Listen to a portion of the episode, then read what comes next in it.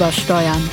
Der Podcast von Auto, Motor und Sport über Technik, Autos und die Leidenschaft fürs Fahren.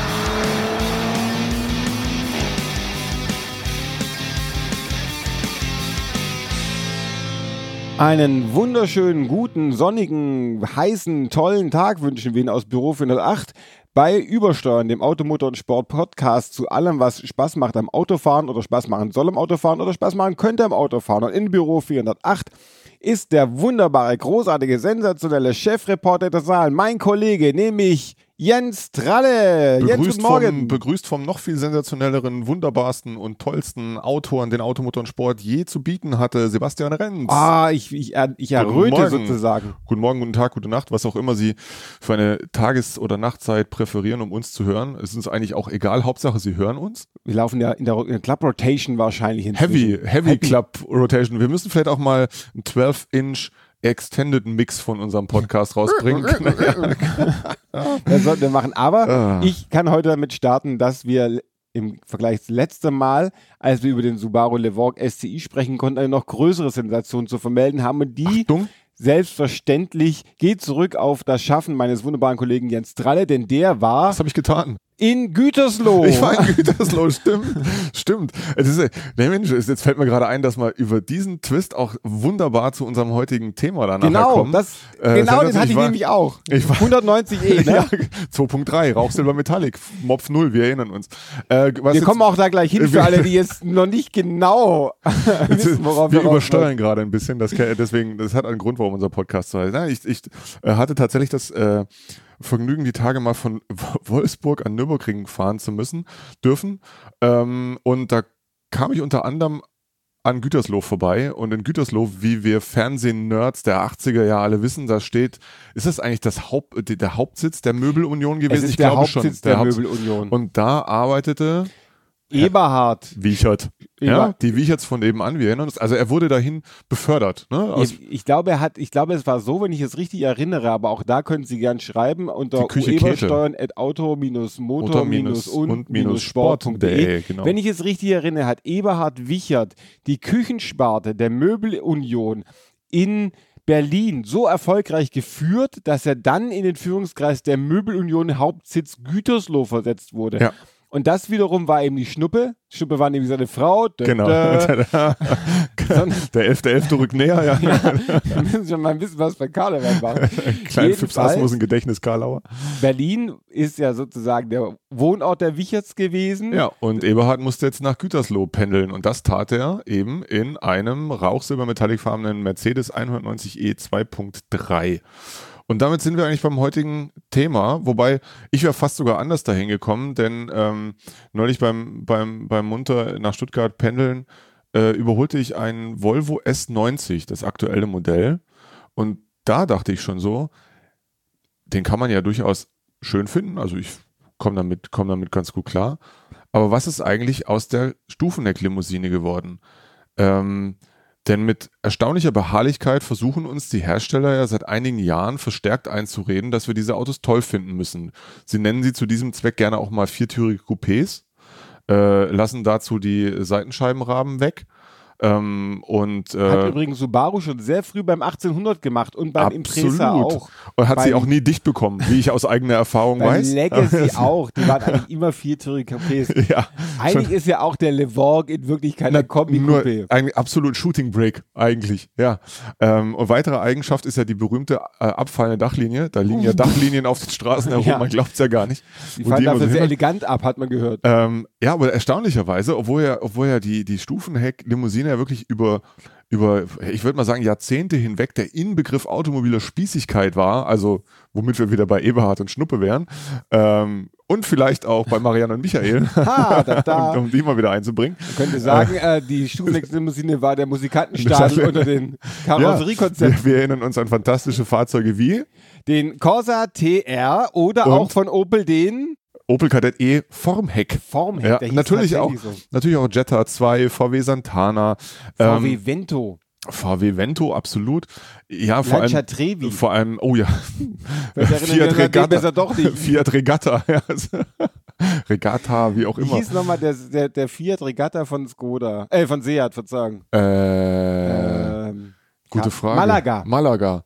So, Aber der war doch, basierte, der, der basierte doch auf dem Ibiza, dachte ich. stimmt. Wie hieß Hm. eigentlich nochmal, wenn Sie wissen, Sie wissen jetzt unsere E-Mail. Gab es ein Fiat Regatta von Seat? Das Es ist die gab große alles Frage. von Fiat, von Es gab einen. Rhythmus. Also egal, wir schweifen ab. Wir wollen ja eigentlich über die Autos von Genau. heute reden.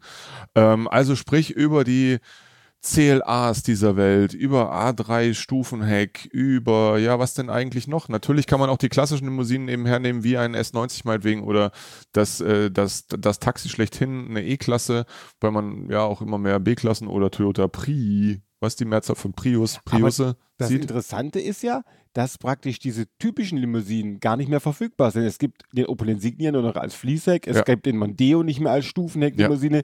Bei VW und Skoda laufen Passat und Superb eher ja, sag mal, die gibt es doch als Stufenheck, aber ich glaube, nur in, nur in Prospekten. Ich glaube, wenn du der andere sagst, ich hätte gern so ein Passat Stufenheck, dann müssen wir erstmal gucken, wo sie die Pressteile dafür herkriegen. Ja, es ist also ne, ist natürlich auch eine sehr, sehr deutsche äh, Sichtweise oder vielleicht, sagen wir mal, westeuropäische, denn im Osten Europas erfreut sich die Stufenhecklimousine nach wie vor großer Beliebtheit. Man ist da sehr dem klassischen Automobildesign offenbar das, zugewandt. das heißt es ja immer, dass praktisch die Südländer und die in, in, im weiter Osten liegenden Länder immer finden, dass ein richtiges Auto auch eine normale Stufenheckform, Heckklappen haben Oder muss. gleich ein SUV ist, im Zweifelsfall Das heutzutage. ist richtig. Ja. Und natürlich auch ganz wichtig, der Deutsche dachte auch, wenn er nach Italien fährt, möchte er nicht, dass in seinem Kofferraum reingeguckt wird. Ja. Als hätte sich der Südländer stets davon abhalten Das- lassen, da einzubrechen, wenn nicht sah, was drin ist. Gut, sagen wir nehmen das zurück, auch- das sind Moment, böse Vorteile. Moment, ich schließe mal diese ja, Vorurteilsschublade. genau. Das. Zabom. Ja, aber äh, warum, warum ist das eigentlich so? Denn äh, jahrelang wollten alle eben Kombis haben, dann kamen die SUV und man fand das alles ganz furchtbar praktisch, dass man eben auch mal, wenn man denn wollte, was natürlich nie einer wollte, mal geschwind abends auf dem Heimweg einen Kühlschrank kaufte oder eine Waschmaschine oder, weiß ich nicht, einen Heuballen oder so für das Pony, was zu Hause fröhlich schwanzwedelnd auf einen wartet. Hm, keine Ahnung. Ähm, ja, und jetzt sind sie Schweif. Ja, ich habe nur gerade Naja, was du, ja, ist schon klar. Nein, gar nicht. Ich habe nur überlegt, ob so ein Pony mit dem Schweifwedel aus Freude. Aber Nein, das ist ein anderes ich Thema. Da fragen wir jetzt die. Kolleginnen von Cavallo. Die freundliche Pferdezeitschrift Ja. in dem, äh, in, im Motorpresseverlag. Wir sind ein breit aufgestelltes Verlagshaus. Wir können alles. Genau. Aber Ja. wir wollten über Autos reden. Ja, genau. Und ähm, ja, ich habe mich gefragt, warum findet man das auf einmal großartig? Zum, äh, ich verstehe auch nicht, warum so wahnsinnig viele Menschen so ein CLA der ersten Generation gekauft haben. Der hat ja wirklich eingeschlagen wie die sprichwörtliche Bombe und zwar nicht nur in den Märkten, wo man es vermuten würde, wie USA ähm, oder von mir aus auch, auch China, sondern eben auch hier. Und das Auto sah ja besonders dann erbärmlich aus, wenn das auf so auf den auf den Standard 16 Zoll Rädern stand und Entsetzlich. äh, ja, wirklich. Also ein schlimmes Auto. Äh, aber gut, ähm, offenbar sind wir mit unserer Meinung da alleine, weil, wie gesagt, die Menschen haben es fleißig gekauft. Beim A, bei der A3-Limousine kann ich sogar verstehen, die finde ich formal gelungen, aber eben auch, naja, praktisch ist was anderes. Interessant da aber auch, das erzählte mir mal Audi, dass dort bei der A3-Limousine der Anteil an S-Modellen, also S3, das war noch bevor es den RS gab, äh, erstaunlich hoch ist. Also ich höre mal 20 Prozent oder so. Wirklich Mhm. viele Menschen lassen es dann richtig krachen im wahren Wortsinn. Ähm, ja, wa- warum, warum, kann man, warum kann man das gut finden und warum muss das ein viertüriges Coupé sein? Warum kaufen nicht mehr Leute eben ein S90 beispielsweise? Sieht doch auch hübsch aus, hat einen großen Kofferraum. Würde nie jemand auf die Idee kommen. Was, was ist da schiefgelaufen, frage ich mich. Ich weiß es auch nicht. Ich war nämlich gestern Abend auch unterwegs und ich hatte ein, ein Kombi an sich da, aber der Kombi war jetzt auch nicht so groß, um das zu transportieren, was ich transportieren musste. Und dann überlegte ich mir, ich habe ja einen Bus zum Glück, äh, weil ich auch eine sehr umfassende Familie habe. Dann dachte ich mir, wie oft habe ich eigentlich tatsächlich das Transportbedürfnis, für das ich ein Kombi brauche. Hm. Was ich also nicht in die Limousine reinbekäme. Das ist erstaunlich selten. Also die ganzen Menschen, die Kombis kaufen, fahren ja nicht von morgens bis abends Nee. Kühlschrank Gegend rum, wie du schon richtig sagtest.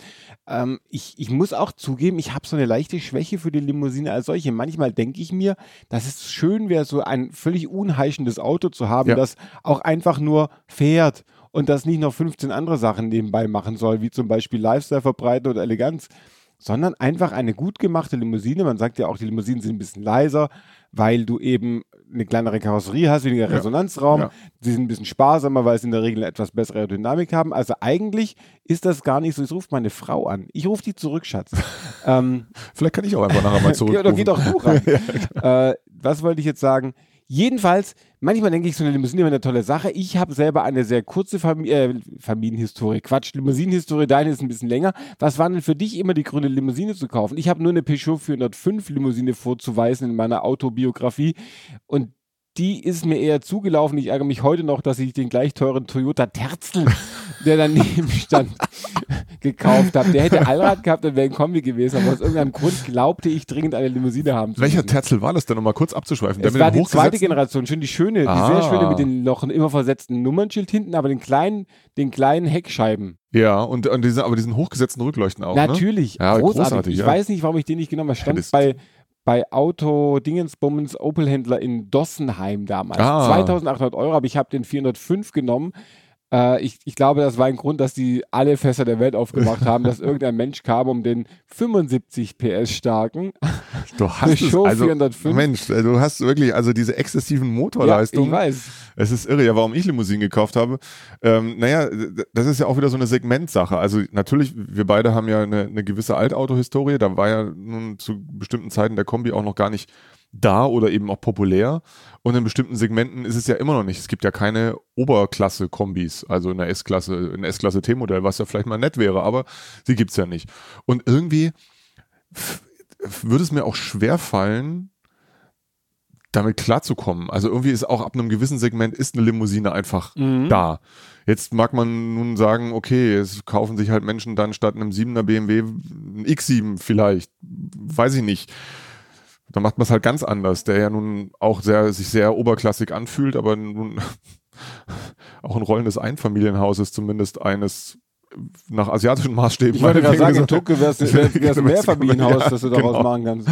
Ähm, also, um, um auf meine Limousinen-Historie zurückzukommen, ne, die, äh, mein erstes Auto war deshalb eine Limousine, weil ich das geschenkt bekam von einem Menschen, der nicht äh, wissen oder wusste, was er damit anfangen sollte, nämlich ein Alpha 90 2.5 V6. Ähm, äh, wahrhaft einer der Tiefpunkte in Bertones Schaffenskarriere. Tiefpunkt nicht arm, der hat ja auch den Citroën BX gemacht. Naja, ganz ehrlich, also so ein So Citroën BX. BX im Vergleich zu einem Alpha 90, der für mich immer ein bisschen aussah wie ein frühes Lada Samara Stufenheck, sich aber natürlich erheblich besser fuhr, vor allem wegen des großartigen V6-Motors und äh, Transaxle-Anordnungen, das wissen wir ja alle. Ähm, ja, das war also tatsächlich meine erste Limousine. Dann gab es das Intermezzo mit dem Renault 19, eben kein Schamat, ja, sondern der, der äh, Fließheck. Und Die sportliche Variante, Die nicht sportliche, der Schamat. ja, ich glaube, der Schamat wurde auch ausschließlich in den fünf neuen Bundesländern. Ich mache schon mal die Schublade wieder genau, auf. genau. Aber die große. Die, große, die ganz große. Ich muss die große hier nochmal aufmachen. Nur, in- und jetzt nur in Bordeaux Metallic. So, jetzt haben wir das auch durch. So, zack, sie wieder zu. Verkauft. Ja, definitiv. Und ähm, dann, was kam denn noch? Opel Commodore, ja gut, das äh, hätte auch ein äh, Rekord-Kombi sein können ähm, oder Caravan, aber eine Commodore ähm, gab es eben nicht in Kombi-Karosse, sondern als Limousine und ich fand den einfach äh, wunderschön mit der roten Vinyl-Innenausstattung ohne Kopfstützen. Ähm, ich hätte natürlich gerne auch noch ein schwarzes Vinyl-Dach gehabt. Er hat den, Fan- die, äh, den famosen 2,8 Liter Einspritzmotor gehabt mit sportlicher Drei-Stufen-Automatik, großartiger Wagen. Dann kam eben auch eine besagte S-Klasse W126 mangels Kombi. Also natürlich, jetzt kann man, der Kenner weiß, es gab Kombi-Versionen des W126 S-Klasse. Es gab schon welche von W116 von Spezialisten gebaut. Ich glaube in Großbritannien. Das den, waren so Spezialisten. den 126er äh, gab es tatsächlich auch von Zender als Kombi. Nicht auch von Binz? Ähm, vermutlich, Binz hat ja alles möglich gemacht, weiß ich jetzt nicht. Ich weiß, dass Die gingen da über Leichen. Ja. das tatsächlich, Binz ist eine Leichenwagenfabrik. da fällt mir eine kleine Anekdote, kleine Anekdote zu ein, ein, ein äh, äh, Kneipier aus dem Provinzcafé, in dem ich groß wurde, der fuhr ein 560 SEL T-Modell, das er von dem äh, Künstler Anselm Kiefer übernahm. Ähm, der irgendwie nach New York, glaube ich, auswanderte und das Ding halt da übrig war und im Größenwahn eben der Gastronom diesen Apparat kaufte. Der ist, dieses T-Modell zeichnete sich dadurch aus, dass sich die Rücksitzbank nicht umklappen Ja, ließ. gut, also man muss jetzt ja auch nicht so weit gehen mit der, mit der Variante. Aber prächtiger Wagen, Arctic Weiß. Ich weiß nicht, ob der Wagen heute noch existiert. Äh, der Kneipier existiert auch noch, aber die Kneipe längst nicht mehr. Ich weiß gar nicht, was er treibt. Egal, wir schweifen ab. Ja, also Tatsache ist, was würden wir denn heute für, für Limousinen kaufen wollen? Ähm, bei einem Passat muss man ganz klar sagen, Nie. da sind sie sich treu geblieben in der Historie des Santana. Äh, der sieht auch einfach nicht gut aus als Limousine. Ich- bei einem Superb ah, b- bin ich mir jetzt schon nicht mehr so sicher. Gibt es wenig Gründe, die Limousine nicht zu kaufen, weil sie viel Platz hat, aber Ja. sie sieht einfach jetzt Findest du auch nicht schön? Sie sieht einfach jetzt anders aus. also, um den großen Bob Lutz zu zitieren, da springt einem nicht gerade das Portemonnaie Ja. aus der Hosentasche. Ja, das ist, das ist wohl Ähm, wahr. Beim Insignia ist es da schon wieder ein bisschen anders. Ne? Den Wenn gibt's man- ja aber nicht als Limousine. Nee, als Limousine nicht, aber da würde man im Zweifelsfall eher, also finde ich sogar das Fließheck schöner, attraktiver als den, als den, als den Kombi. Ansonsten das Limousinendesign von, von Mercedes, also C-Klasse, E-Klasse, das Heckdesign finde ich schlimm. Ich mag das überhaupt nicht. Kommt international auch wieder gut an. Jetzt mit der zweiten Generation des CLA, muss ich sagen, da will ich, glaube ich, gar nicht auf den Shooting Break warten wollen, weil der gefällt mir richtig gut. Der ist, ist wahnsinnig groß geworden. Ja, das muss man auch äh, anprangern. Wir müssen ja immer Anprangern, ja, wir müssen viel anprangern. Äh, Revolution. Ähm, aber, aber der wirkt wesentlich stimmiger, proportioniert, hat längeren Radstand, breitere Spur. Den finde ich wirklich gelungen. Das wäre ein, wär ein Auto, was ich mir echt gut vorstellen könnte. Ja, und tatsächlich auch, wie angesprochen, ähm, die A, ähm, der A3 als Stufenecklimousine. Und obwohl es den Touring jetzt noch nicht offiziell gibt, aber auch, ähm, ich mag den, den BMW 3er als Der ist Limousine irgendwie ein sehr gerne. Limousinenauto, ne? Der Ja. Dreier ist ein Limousinenauto und was übrigens für mich auch ein absolutes Limousinenauto ist, ist der Peugeot 508. Ja. Da finde ich den Kombi erstaunlicherweise ziemlich banal. Die Ja. Limousine finde ich aber sensationell. Fährt sich leider scheußlich. Hm, Äh, ja. Gut, ja, Ja. das Aber von, vom Design her, Vom ja, Design 508, her- der wirkt, ich finde geradezu spektakulär eigentlich. Ich finde den wirklich schön. den Tolles finde Auto. ich echt klasse. Das ist so eine, das ist eigentlich eine der wenigen Limousinen, bei denen ich sagen würde, gefällt mir besser als, als jeder Kombi, den die da haben. Sonst wird es ein bisschen schwierig, muss ich sagen. Also Skoda haben wir jetzt durch. Aber man kann, man kann durchaus fallweise ähm, für die Limousine plädieren als Kia Stinger. Ja, gut, mangels Kombi oder sonstige Alternativen, ne? Aber ja, Kia Stinger, durchaus auch ein gelungenes Auto. Also von daher ähm, gibt es eigentlich gibt's viele Gründe, sich auch mal wieder für diese vermeintliche Oldschool-Karosserie-Variante zu, zu interessieren. Wer sich natürlich für Youngtimer interessiert, der wird, kommt daran nicht vorbei. BMW zum Beispiel hat eine erstaunliche Tradition in formal eher mäßig gelungenen Kombis verglichen mit den Limousinen. Ja. Also für mich ein Beispiel ist ähm, e, BMW 5er E39. Finde ich Limousine wunderschön, auch heute noch Das fantastisch ist die gelungen. erste mit den Corona-Lichtern gewesen. Nach Modellpflege allerdings erst. Ja. Ne? Ähm, die Ab 95 vor, gebaut vor der Modellpflege. Die, die Vormodellpflege zeichnet sich häufig durch äh, schwer erblindete Scheinwerferreflektoren Mm. aus. Aber äh, ja, das finde ich zum Stimmt. Beispiel finde ich ziemlich großartig. Ähm, der Dreier danach, der E46. 46. Ja, war auch ab so ein Fall. 1998 Definitiv. oder 99. Super. Großartig. Ähm, viel besser als der Touring. Bei, bei Mercedes, ja, hat, hat natürlich, der, der haben die frühen Kombis den Reiz de, des Seltenen, Mhm. weil so ein W124T-Modell in einem ordentlichen Zustand einfach viel, äh, praktisch genauso, na, noch schwerer als ein, als ein gutes Coupé zu ergattern ist. Limousinen gibt es wie Sand am Meer, aber da muss man sagen, der Limousine ist formal eigentlich nichts vorzuwerfen. Ja, das, also von daher, wie gesagt, je älter die Autos, desto attraktiver vielleicht auch die Limousine, aber, Aber sie werden auch attraktiver. Ich fand da zum Beispiel den Audi 100, die Zigarre, den ab 1982 gebauten mhm, Audi 100 fand ich immer 44, schlimm. ne? Bitte? Typ 44, Typ oder? 44, Ja. genau. Den fand ich immer schlimmer, aber ich finde, der gewinnt mit den Jahren immer mehr. Da Ja. finde ich auch den Avant, der ist sehr skurril, aber die Ja. Limousine ist wirklich klasse. Auch bei dem Audi 80 die Kartoffel Ja. ab 1986 Stimmt. eigentlich auch, in- oder auch der erste A4 war eigentlich als, als, Oh als Limousine ein sehr elegantes, hübsches Auch, Auto. auch heute noch eins, das extrem hochwertig wirkt. Also ich finde, das sind äh, also sowohl vom, vom Außendesign als auch vom Interieur. Ich bin in, zu Studentenzeiten viel gefahren als in meinem Nebenjob als Autoverschieber für eine Autovermietung. Aber jetzt habe ich noch eine Frage an den Chefreporter Inter- international. So, Ja. äh, wir wollten ja der, der Frage nachgehen, warum die Leute jetzt Limousine fahren sollen. Vielleicht gehen wir noch kurz der Frage nach, warum es so viele gibt. Denn es ist ja vor allem der chinesische Markt, der absurde Mengen an Limousinen will. Da gibt es ja jetzt auch die A-Klasse als Limousine. Es gibt den Genau. CLA, es gibt den, die A-Klasse sicher auch noch in Langversion. Es gibt den 3er in Langversion. Es wird den 1er als Limousine in Langversion womöglich auch. Ja, es ist einfach, es ist einfach, es sind nationale Geschmäcker, kann man, kann man nicht anders sagen. Also es ist äh, das, was, was, was glaube ich, dieser Prozess, der in, in Deutschland längst abgeschlossen ist, dass äh, dem, dem Kombi irgendwie sowas Handwerkerhaftes äh, äh, hinterher äh, schleicht immer oder mit dabei schleicht, das, das, das ist da vielleicht auch noch der Fall. Also wenn, dann ist es eher ein SUV, den man kauft. Ähm, aber auch USA ist ja zum Beispiel überhaupt kein Kombimarkt. Mhm. Das ist lustig, wenn man dann die Magazine ähm, verfolgt, Road and Track, Car and Driver, wie sie alle heißen, Motor Trend, die dann gelegentlich mal bei Fahrpräsentationen sehr wohl die Gelegenheit bekommen, ähm, Kombis zu fahren. Ich erinnere mich an die Berichterstattung rund um den, das Facelift des letzten CLA mit samt Shooting Break, wo sie dann alle äh, aufschrien von wegen, ah, warum kriegen wir dieses Auto nicht? Und also den Shooting Break mhm. eben in, in, in den USA. Ähm, Tatsache ist, äh, die Mehrheit der Kunden kauft den da einfach nicht. Es lohnt sich nicht, den zu homologieren. Ähm, und äh, deshalb eben Limousinen, also zunächst eben CLA als viertüriges Coupé, jetzt die A-Klasse Limousine. Was hat das für einen Zweck? Die ist nochmal unterhalb des CLA positioniert, kann also günstiger angeboten mhm. werden. Und was der CLA schon geschafft hat, denn bis der CLA kam, war die C-Klasse das günstigste, der günstigste Mercedes. Dann eben der CLA, der hat viele neue Kunden zur Marke gebracht, jüngere Kunden. Und das, diesen Effekt erhofft man sich jetzt nochmal von der, von der A-Klasse Limousine, dass man sagt, er spricht den klassischen US-Kundengeschmack an, eben Three-Box-Design. Ähm, allerdings natürlich kein Vergleich mit einem Jetta 2, sondern sieht ja durchaus attraktiv aus und ist eben noch mal günstiger als ein CLA. Vielleicht kommen dann noch mehr und noch jüngere Kunden, Kunden zu der Marke.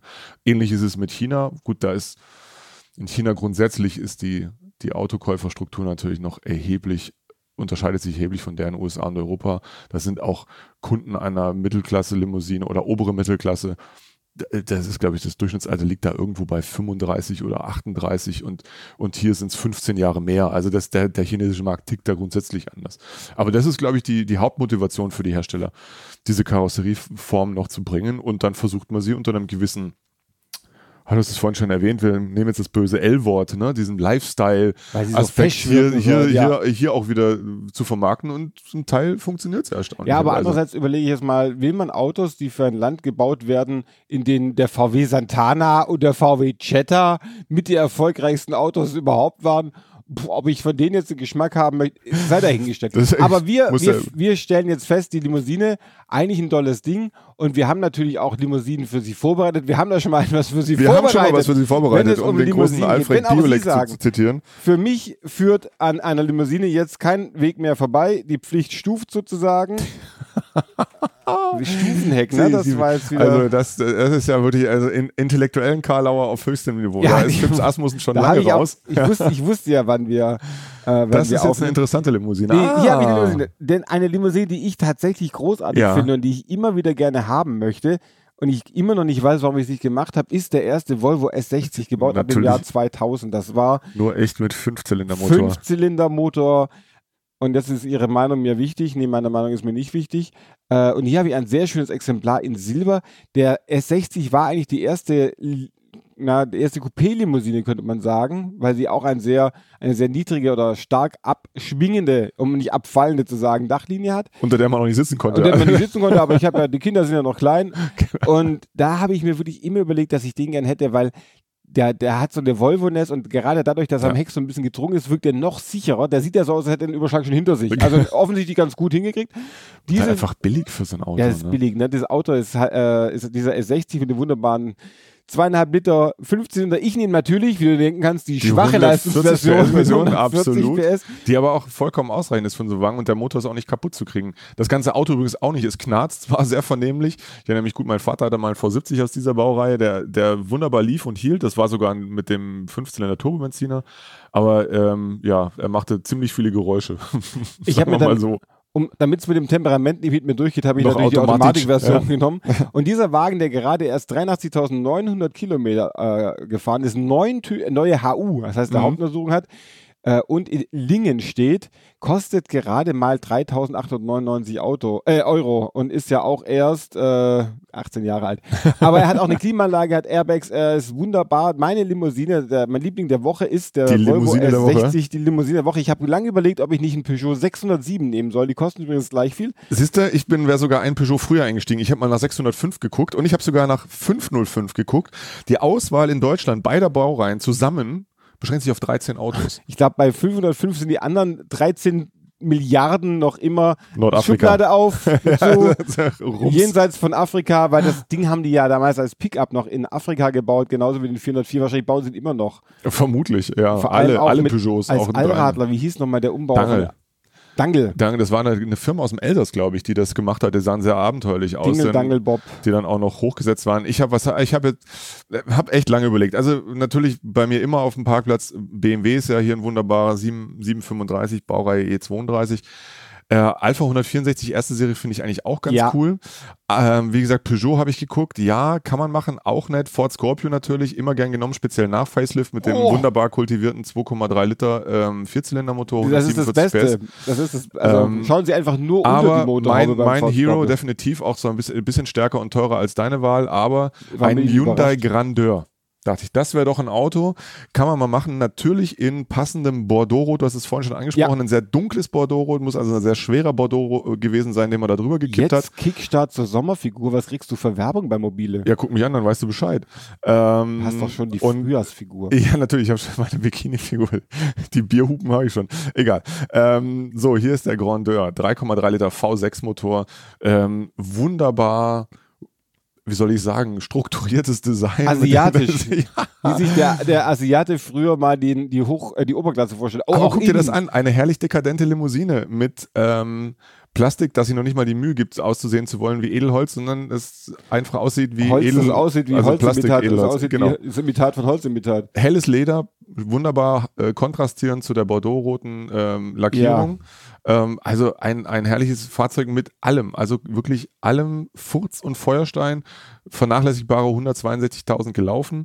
Wie gesagt, 3,3 Liter Motor, 200 äh, V6-Motor, 235 PS und ja, all- alles, ähm, alles Was soll drin. der Wagen kosten?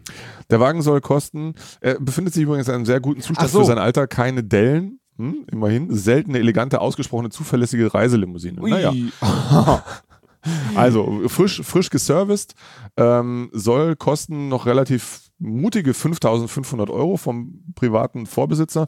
Ich denke, da ist noch ein bisschen Spielraum drin. Da fällt mir eine wunderbare Anekdote ein, die ich erzählen muss, die zusammen mit Jens, äh, die ich zusammen mit Jens erlebt habe.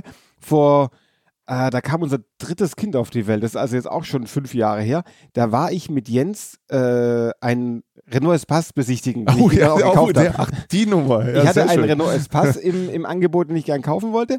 Äh, wir fuhren zu dem Privatverkäufer hin des Renault Espace und äh, damals gab es, womöglich gibt es das immer noch bei mobile.de, die Möglichkeit zu schauen, wie lange ein Inserat schon online ist und da stellt Mhm. sich eben raus, Gibt's dass der. Wagen schon äh, zwei Monate inseriert wurde ohne Erfolg. Wir machten eine Probefahrt, Jens saß hinten und vorn der Verkäufer und der Verkäufer hat dann gesagt, ja, also irgendwie, ah, es ist so ein tolles Auto, hat erst 80.000 Kilometer, also eigentlich beim Preis, ah, der ist so, also eigentlich kann ich da gar nicht runter und eigentlich ist er noch viel zu billig. Worauf Jens dann aus dem Vor nach vorn sagte, waren eigentlich in den letzten zwei Monaten viele bei Ihnen, um ein, um einen benzingetriebenen Renault Espace zu kaufen, worauf der Verkäufer verstummte und ein, den Preis Und einen sehr möglich war. attraktiven Preis. Einen sehr attraktiven Du hast Preis den Wagen gekauft. Ich ja, habe den Wagen gekauft und sehr gerne zwei Jahre gefahren. Sie können übrigens auch was kaufen. Ja, Ah, oh, wir was Sie alles noch kaufen können. Machen. Jetzt kommt- also neben dem Volvo S60, den Sie kaufen können, Oder und dem den Hyundai, Hyundai Grand- Grandeur. Grandeur, können Sie natürlich kaufen unser Heft. Ah, Ne? Oder darauf wolltest du auch hinaus, nehme ich mal aber an. das Heft ist ja Denn- praktisch in der aktuellen äh, Medienzeit der, die Stufenhecklimousine unter den Informationsquellen. Oder das viertürige Coupé, wer weiß. Oder ja, das klassisch, elegant, mit großem Fassungsvermögen. Ein Produkt, für das man sich Zeit nimmt. Genau. Ja, ist doch das. Und das äh, gibt es natürlich äh, am, äh, beim, beim Zeitschriftenhandel Ihres Vertrauens oder ganz verrückt, Sie können sich einfach nach Hause schicken lassen. Sie können sich sogar regelmäßig nach Hause schicken lassen, wenn Ihnen das Heft so gut gefällt. Alle weiteren Informationen dazu finden Sie natürlich auch unter auto-motor-und-sport.de. Das hast du sehr schön gesagt. Und da finden Sie natürlich auch alle weiteren Podcasts. Die finden Sie aber auch auf Bei Spotify, Spotify, Deezer, Deezer. iTunes.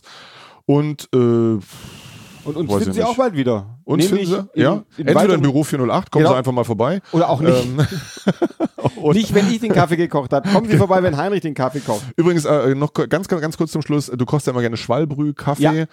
Ähm, das heißt jetzt in Neudeutsch Pour Over Kaffee. Pour over Coffee. Ja, pour over coffee. Uh, sorry.